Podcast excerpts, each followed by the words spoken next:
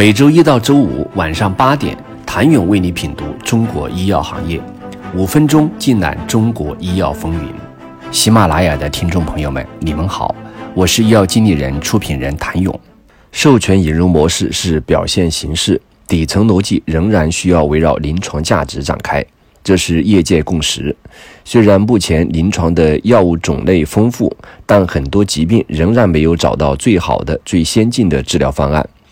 授权热火的背后是中国生物医药产业的不断繁荣。有媒体指出，二零二零年生物技术十大融资事件中有三项融资来自中国，其中两家是以资本孵化与授权引入起家。当然，有效合理的引进合作并不和创新对立，而是能够促进企业的创新，推动更多药物发现。而当一种事物长期存在时，必然有它的意义与价值。授权引入作为一个起步阶段的模式，确实是一种很好的方法。但与此同时，如果长期依赖，不注重自身企业研发实力的进步，那么这样的企业不太可能长久发展。比如，一个药物在美国等地进入临床后，表现一直不错。但是拿到中国后，药物动力学的表现和适用人群的差距，可能就会影响药物的持续开发和商业化等等后续发展。在这种情况下，授权引入还可能产生一种结果，那就是它会倒逼企业注重研发，倒逼国内产业的研发能力提升。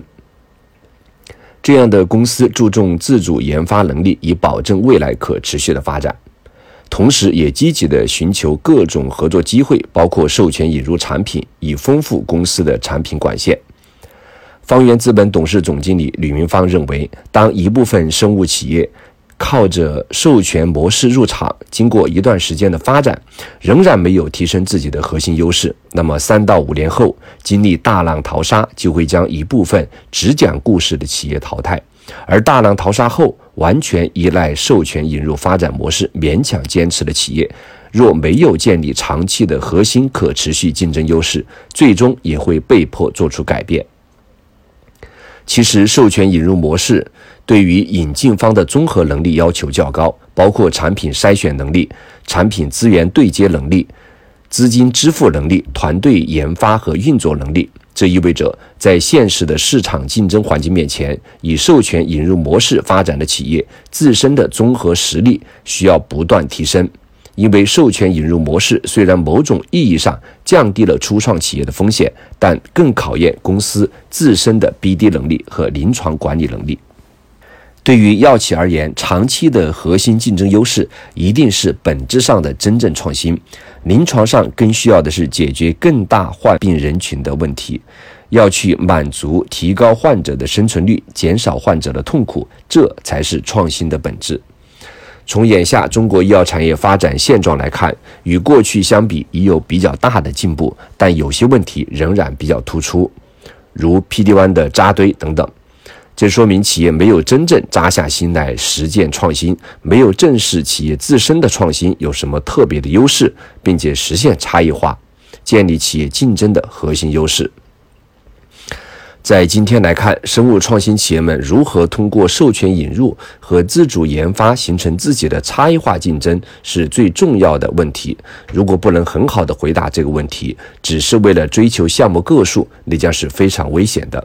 当然，授权引入模式跑出中国速度的同时，也将会不断同步促进中国创新药整个生态体系的完备。四月十六号，证监会与上交所同步修订科创属性评价指标和科创板企业发行上市申报以及推荐暂行规定。对于这一变化，医药界人士分析认为，新规或将过滤掉一部分单纯以 licensing 发展模式的公司，